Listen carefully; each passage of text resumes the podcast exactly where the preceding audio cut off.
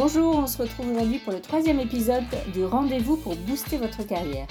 Le but, vous donner des clés et des conseils sur les sujets RH, management et développement personnel. Marie et moi invitons un praticien qui se prête au jeu de nos questions. Voilà, vous savez tout. Aujourd'hui, Marie et moi accueillons Pierre Landy, qui est avocat à Borat de Paris et coach pour dirigeants et managers. Il anime également le réseau Fleet et le podcast Legal Club Sandwich. Bienvenue Pierre pour ce troisième rendez-vous euh, pour euh, booster votre carrière. On est super contente, Marie et moi, de, t'inviter. Et on va parler aujourd'hui de onboarding. en gros, intégrer des nouveaux collaborateurs dans l'entreprise. Tu vas d'abord euh, peut-être te présenter très brièvement avant qu'on commence. Bah, écoutez, Delphine et Marie, merci euh, infiniment de m'avoir euh, avec vous aujourd'hui. Ben, moi, je suis donc executive mentor. J'accompagne euh, énormément d'équipes et de leaders, notamment dans le domaine juridique, mais pas que, à développer leur savoir-être, l'idée des équipes, les faire travailler sur leurs forces et, voilà, généralement les accompagner voilà, dans ce qu'on appelle les soft skills plus globalement. Voilà, ça c'est pour moi et 25 euh, ans de carrière en entreprise et avocat au barreau de Paris. Donc, j'ai un petit peu d'expérience à manager des équipes. Voilà, c'est très court, c'est fait.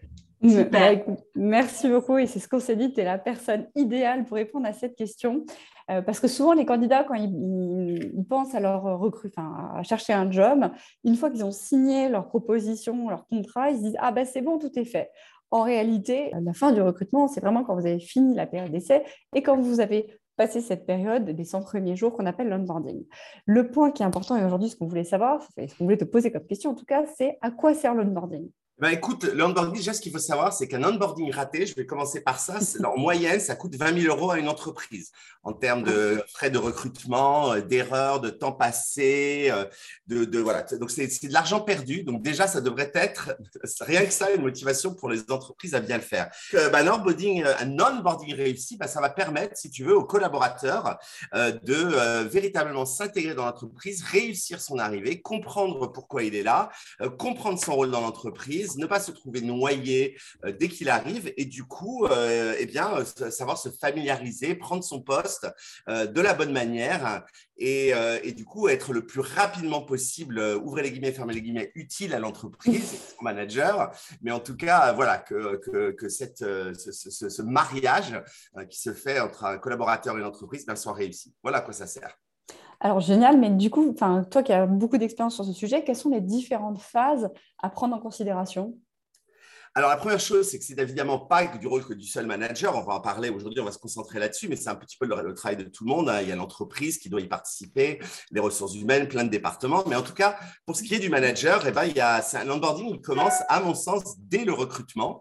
Euh, c'est la première phase. Et puis après, euh, les phases suivantes, eh ben, c'est euh, dès qu'il arrive, dès que le, le premier jour dans l'entreprise. Là, c'est essentiel aussi puis le premier mois, et puis enfin euh, bah, par la suite, parce que finalement, l'onboarding, euh, c'est un petit peu comme le feedback, c'est quelque chose qui, continue. Donc voilà, pour moi, il y a différentes phases, et la première, c'est dès le recrutement. Alors justement, sur le recrutement, tu nous, avais dit, euh, quand on a préparé cette, intervention, que toi, tu demandes aux gens de checker les valeurs. Ça veut dire quoi et comment on check les valeurs d'une personne? Alors, ce qu'il faut savoir, c'est que dans une, dans une équipe, euh, ce que tu peux avoir et ce que tu même tu dois avoir, c'est une diversité de forces. Euh, mhm. Tu peux avoir des gens qui sont des introverts, des extroverts. Tu peux avoir des gens dans une équipe juridique, ce que j'appelle des learners ou des analytical, qui vont passer des, heures à étudier la jurisprudence ou, euh, ou, la réglementation. Et puis, tu en avoir qui sont plus des business partners, comme on le dit, en tout cas, qui sont dans la négo, qui vont un peu enfin, survoler la technique, ce qui n'est pas très grave parce que c'est bien d'avoir toutes les forces dans une équipe donc, c'est essentiel d'avoir une diversité de forces. Par contre, ce que tu ne peux pas avoir dans une équipe, c'est euh, une diversité de valeurs. Euh, ça, ça ne fonctionne pas. Et euh, si tant est que toi, en tant que leader d'une équipe, tu as un certain nombre de valeurs auxquelles tu tiens, eh bien, il est essentiel que les membres de ton équipe adhèrent à ces valeurs et les comprennent parce que toute société a un certain nombre de valeurs et tout, tout leader a un certain nombre de valeurs. alors, comme je le dis. Et comment tu fais alors, Pierre, pour les, pour les vérifier? Justement, Déjà, les valeurs, la première chose qu'il faut savoir, c'est d'autres choses que je dis tout le temps, c'est qu'il ne suffit pas de, les déclarer. Mm. Euh, il ne faut pas juste, euh, ce que je, dis, on dit, je dis souvent en anglais, live them or laminate them, ce qui veut clairement dire, soit tu les vis, soit tu les laminates, ça veut dire que tu les mets dans une petite carte plastique que tu mets font beaucoup d'entreprises dans ton portefeuille, tu les regardes plus jamais, mais tu as des valeurs. Oui, mais c'est vrai. Hein. Mais moi, je suis tout à fait d'accord parce qu'il y a beaucoup d'entreprises où c'est quand même le cas. Et justement, moi, j'ai souvent une question que je pose, c'est OK, vous, vous, dites que vous avez telle valeur dans l'entreprise, mais comment elles sont incarnées et, et, à, tout, normalement, tous les échelons doivent les incarner. Comment? Absolument. Lorsque je travaille avec un comité de direction et qu'ils veulent faire un exercice sur les valeurs, je leur dis attention, il faut qu'on soit très très clair. Si euh, vous avez des valeurs de, de, respect, de tolérance et que vous avez un votre chief technological officer qui est un bully et qui va donc se mettre à, à, faire du harcèlement sur ses équipes, ah oui, mais c'est le chief technology officer, on ne peut pas s'en séparer. C'est pas la peine d'avoir la valeur respect si on n'est pas capable euh, de séparer des gens. Donc les valeurs c'est essentiel. Et tu me demandais à l'instant, Delphine, comment eh bien est-ce qu'on les vérifie? Eh bien il y a des tas de petites choses. D'abord, c'est dans les questions euh, que l'on peut poser, euh, tout simplement, euh, en les orientant les questions, en faisant ce que, ce que j'appelle du. Alors, désolé pour tous les anglicismes, hein, c'est mon côté Jean-Claude Van Damme, mais du behavioral interviewing, de la, des interviews comportementaux, en mettant dans des mmh situations véritablement la personne qu'on interviewe, mais plus encore, moi, ce que j'adore faire, par exemple, c'est emmener les, finalistes déjeuner euh, ou avoir un rendez-vous euh, au bureau. Et là, j'observe chaque chose. Est-ce qu'en arrivant au restaurant, moi, une de mes valeurs, c'est euh, le leadership, c'est qu'on parle de la même manière à l'homme de ménage comme au CEO, mm. de la même manière. Je ne supporte pas qu'on se sente supérieur à quelqu'un d'autre sous réserve parce qu'il a un, titre ou une... Voilà, je ne supporte pas. Donc, c'est vraiment une de mes valeurs. Si la personne que je recrute au restaurant ne dit pas bonjour à la personne à l'entrée du restaurant, ne regarde pas le serveur dans les yeux, ne dit pas merci. Mm. Euh, ne, enfin voilà, qu'on sent que euh, voilà, c'est du menu frottin et qui ne s'adresse pas et on n'est pas souriant, etc. Pour moi, c'est un énorme signe de warning que je vais vouloir checker plus tard et revérifier avant de, voilà, parce que je sens qu'il y a quelque chose qui ne va pas être aligné avec mes valeurs. Donc je vais, corriger avec ça. Alors ça peut être le stress, pardon Marie, ça peut être le stress qui crée ça, mais du coup je vais quand même aller vérifier derrière. Tu disais Marie, pardon Moi, tu vois, c'est un, exemple que tu me dis souvent. On me dit, mais comment tu vérifies les soft skills d'un candidat? Et en fait, euh, surtout quand on fait encore des entretiens en physique, le moment où la personne arrive et elle s'adresse à l'accueil, pour moi, c'est fondamental. Parce que les gens de l'accueil, au final, nous, on les connaît et on est toute la journée avec eux. Et quelqu'un qui est particulièrement désagréable avec l'accueil, pour moi, c'est un problème. Parce que je me dis, tu vois, c'est exactement ce que tu, viens de décrire.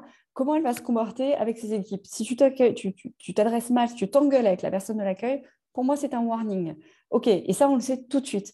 Et donc, dans le, comportement, au final, c'est un, point où tu ne peux pas poser une question en disant est-ce que vous êtes euh, euh, vertueux, est-ce que vous êtes sympathique? Tout le monde te dit oui dans l'absolu. Mais la, vraie euh, manière pour moi de, tester ces valeurs, c'est de voir comment la personne se comporte avec, bah, avec nous et avec les autres aussi. Exactement. Alors moi, j'ai un exemple inverse, c'est-à-dire que j'ai vécu personnellement. Euh, j'étais directrice juridique au COMEX et moi, je, effectivement, je déjeunais, enfin, pour m'intégrer, je déjeunais avec tout le monde, enfin, voilà. mais tout le monde. C'est-à-dire que j'allais déjeuner avec l'assistante, j'allais déjeuner avec le jury, j'allais déjeuner avec le COMEX et j'ai vu et senti que ça, ça passait pas du tout en fait. Mm. Parce que justement, j'allais euh, à toutes les strates et qu'il fallait pas. J'étais au COMEX, il fallait que je reste au COMEX. Alors là, pour le coup, les valeurs, elles étaient complètement différente des miennes. Et ça s'est révélé après beaucoup, euh, par la suite, sur d'autres choses. Et effectivement, ça n'a pas marché. Mais euh, ça, c'était un point. Mais je ne l'ai pas détecté tout de suite. Donc, c'est pour ça que c'est intéressant. Je ne l'ai pas détecté tout de suite, mais ça a été finalement un warning a posteriori. Mais je me suis dit, ben voilà, exactement, c'est ça. Mais quand on n'est pas aligné avec les valeurs de son entreprise, euh, je veux dire, ce n'est pas possible. C'est juste, c'est quelque chose qui, qui ça ne marchera pas. C'est impossible de fonctionner. Euh, voilà, ça, ça, touche euh, à qui on est fondamentalement. Donc, euh, parfois, on va même rendre service à la personne qu'on recrute en hmm. disant Non, mais là, tu n'es pas du Oui, mais je ne l'avais pas vu. Tu vois ce que je veux dire? Je ne l'avais pas vu avant. C'est pour ça, voilà. Mais, une fois que tu l'as vu, tu t'es dit Je ne vais pas pouvoir rester. Mais essaye de détecter si la personne est liée avec tes valeurs. Après, voilà, parfois, tu n'y arrives pas, tu ne le détectes pas. Mais si tu le détectes, c'est pour moi un, warning sign. D'ailleurs, vous, vous, faites un super pont sur les erreurs sur le l'onboarding. Parce qu'au final, là, c'est des bonnes expériences. Mais toi, euh, Pierre, qu'est-ce que tu conseilles pour les gens qui nous écoutent, qui gèrent leur carrière, les erreurs à ne pas faire en matière d'onboarding? Bon alors et après, il y en a, il y en a des classiques. Hein. Oublier d'informer à ton équipe qu'il y a un nouveau collaborateur qui arrive. Mhm. Bon, ça c'est pas idéal. Euh, noyer le nouveau collaborateur sous un flot d'informations dans une réunion de deux heures, euh, en espérant qu'il va tout retenir. se cantonner à faire l'onboarding le premier jour, bah, c'est bon, j'ai passé la journée mhm. avec lui c'est bon, ça va, il, est bon. euh, que le collaborateur arrive et puis il n'y a rien de prêt pour lui. Euh, il n'y a pas son compte il n'y a pas son ordinateur, il n'y a pas son bureau, il n'y a, pas, euh, a pas sa trousse et ses cahiers. Enfin, tu vois, enfin, je sais pas, le, truc idéal. je ne sais pas, moi, ne pas prévoir un petit cadeau à la fin de la journée. Ben, bienvenue chez Tartampion, ne serait-ce qu'une goodie à la con, mais voilà, histoire de, de montrer que on y avait pensé, qu'on est, voilà, on est attendu. En fait, c'est ça la vraie mm. différence déjà, c'est quand le collaborateur se dit, quelle journée, j'étais vraiment attendu, quoi. Tout était organisé pour moi. Euh, voilà, il m'attendait. Et ben là, ça, ça, démarre les choses sur un, sur un très bon train, en fait. Effectivement, on le disait euh, tout à l'heure, ça va au-delà du premier jour, c'est-à-dire que bah, il faut aussi euh, planifier des réunions avec les principaux mhm. interlocuteurs ou les managers, inviter à déjeuner dans, les, dans les jours qui suivent, organiser des points réguliers avec son N plus 1, introniser même auprès des, des clients de l'entreprise. tout ça, c'est, ça fait partie pour moi aussi de l'onboarding. Donc effectivement, ça ne se cantonne pas au, au J1 de l'arrivée. quoi. Et celui-là est très important. Mais... Euh, et, même par la suite, tu vois, j'ai envie de te dire, il faut faire ce que j'appelle des health checks, tu vois, c'est-à-dire revérifier régulièrement pendant les six premiers mois, euh, tout va bien, ça se passe bien, est-ce que tu as besoin de quelque chose, une formation qui manque quelque part, mm. un truc que tu comprends pas. Euh, voilà, c'est pas la peine de laisser le collaborateur mm. couler parce qu'on estime qu'on a tout bien fait la première semaine, même le premier mois. Mm. Ça dure quand même un peu plus longtemps que ça, cette Et pas attendre effectivement l'entretien annuel. Ah bah tiens, j'ai un ah problème. bon, bah, voilà de toute façon, quelquefois, oui. Ça, l'entretien annuel, c'est un entretien continuel qu'on doit avoir avec ses. Bon, on fera un autre sujet sur l'entretien annuel. Ah, ça un débat, l'entretien annuel.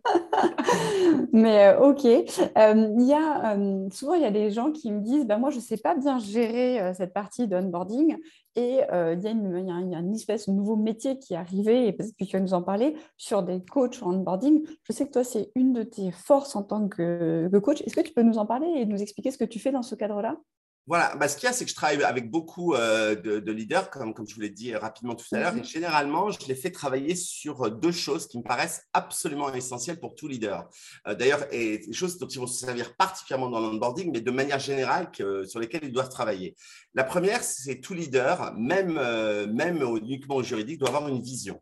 C'est-à-dire, quelle est la montagne qu'on va gravir, quelle montagne, à quoi va ressembler le sommet, qui va gravir cette montagne, pourquoi est-ce qu'on la gravit, vont être les challenges qu'on va avoir à gravir cette montagne, quels vont être les bénéfices pour le business, quels vont être les bénéfices pour vous en tant qu'individu, euh, qu'est-ce qui fait que le business va peut-être pas être d'accord sur le fait qu'on gravisse cette montagne, quand est-ce qu'on va réussir à la gravir. Bref, tout ça, c'est ce que j'appelle la vision euh, du leader et il faut l'expliquer. C'est généralement, euh, je ne sais pas, moi par exemple, être la meilleure équipe de la blockchain et puis donner des grandes stratégies pour y arriver. Et surtout, on laisse le comment on va la gravir aux individus. C'est-à-dire qu'on laisse aux collaborateurs, une fois qu'ils ont bien compris la vision, la possibilité de venir vers vous en tant que leader et de dire, bah, moi, euh, je propose de prendre ce point-là, je propose de faire ci, de faire ça, parce que je l'ai déjà fait dans une autre boîte avant, j'ai euh, les capacités de le faire, j'ai les forces pour le faire. Donc, établir une vision très claire et la communiquer aux nouvelles personnes qui rentrent dans l'équipe, ça c'est essentiel, c'est le premier point. Et le deuxième point euh, qui me paraît absolument essentiel, c'est travailler son style de leadership. Qu'est-ce que c'est que son style de leadership? Eh bien, c'est répondre à cinq questions très simples, euh, mais qui sont compliquées à écrire. Ouais, j'allais dire très simples, t'es sûr? Voilà, mais qui sont, qui sont en tout cas très simples à expliquer. Les choses que je ferai pour mon équipe, les choses que je ne ferai pas, les choses à faire avec moi, les choses à ne pas faire avec moi et comment communiquer avec moi. Exemple, euh, je vous donnerai énormément de liberté dans l'organisation de votre temps. Et puis, on, illustre derrière. Ou euh, ne euh, soyez pas, n'ayez jamais un comportement agressif envers vos collègues ou d'autres membres de la société ou les, les conseils extérieurs.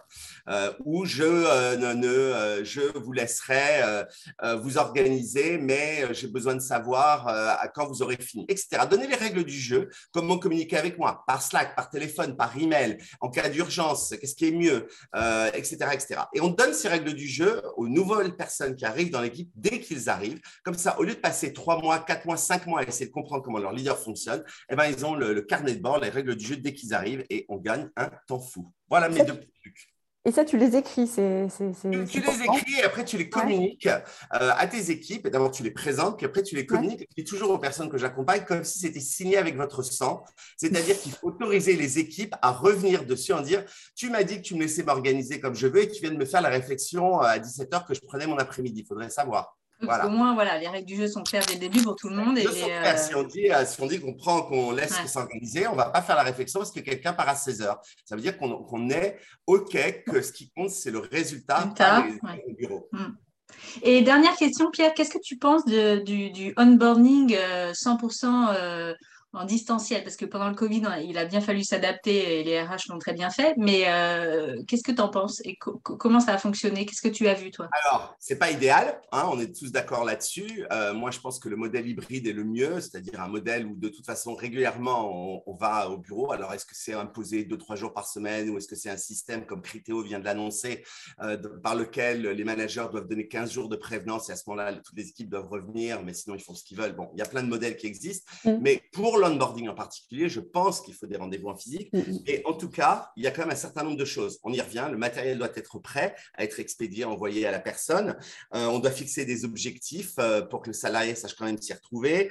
On doit donner les règles claires euh, du work from home, s'il y en a dans l'entreprise, mais encore une fois, c'est du clear contracting, c'est les règles de fonctionnement. on va donner des, étapes clés, comment ça fonctionne, les moments, quand est-ce qu'on se retrouve en physique, etc. On va donner des missions très concrètes la première, la première semaine, à mon sens pour que la personne puisse très très vite se mettre dans le bain et délivrer des choses et donner l'impression qu'elle contribue à l'équipe. Et puis, euh, moi, je ne donnerai pas trop d'autonomie dans la phase d'onboarding au tout début, histoire de voir quel type de personnalité j'ai à faire. Et puis, dès que je vois que c'est quelqu'un de responsable, ben après, on lâche la bride euh, une fois qu'on en est certain. Oui, puis après, effectivement, il y a d'autres, il y a d'autres, euh, il y a plein de choses, comme tu dis, à mettre en place, mais ça, c'est selon les, entreprises. Mais on peut penser à du mentoring en entreprise, tout peut euh, être imaginé, hein, mais. Euh, absolument, absolument, tout peut être imaginé. L'important, c'est, de se souvenir que, voilà, on a des individus au bout du Zoom, mm. des personnes, et que, voilà, eux aussi, ils aimeraient avoir quand même un onboarding aussi sympathique que celui que vous avez pu même vous avoir, hein, même si le monde a beaucoup changé changé depuis, voilà, essayer de trouver le, bon équilibre. Merci beaucoup pour cet échange humain et bienveillant comme d'habitude. Merci beaucoup. Merci beaucoup Pierre. Merci à vous deux. Merci tu reviens quand tu veux. On ah, parle de, de, plein d'autres sujets ensemble. Avec grand plaisir. Merci à vous deux. Si ce nouveau rendez-vous Booster votre carrière vous a plu, surtout dites-le nous en nous envoyant un message et en le partageant sur les réseaux sociaux et à vos contacts. On vous donne rendez-vous le mois prochain pour un autre épisode. D'ici là, portez-vous bien.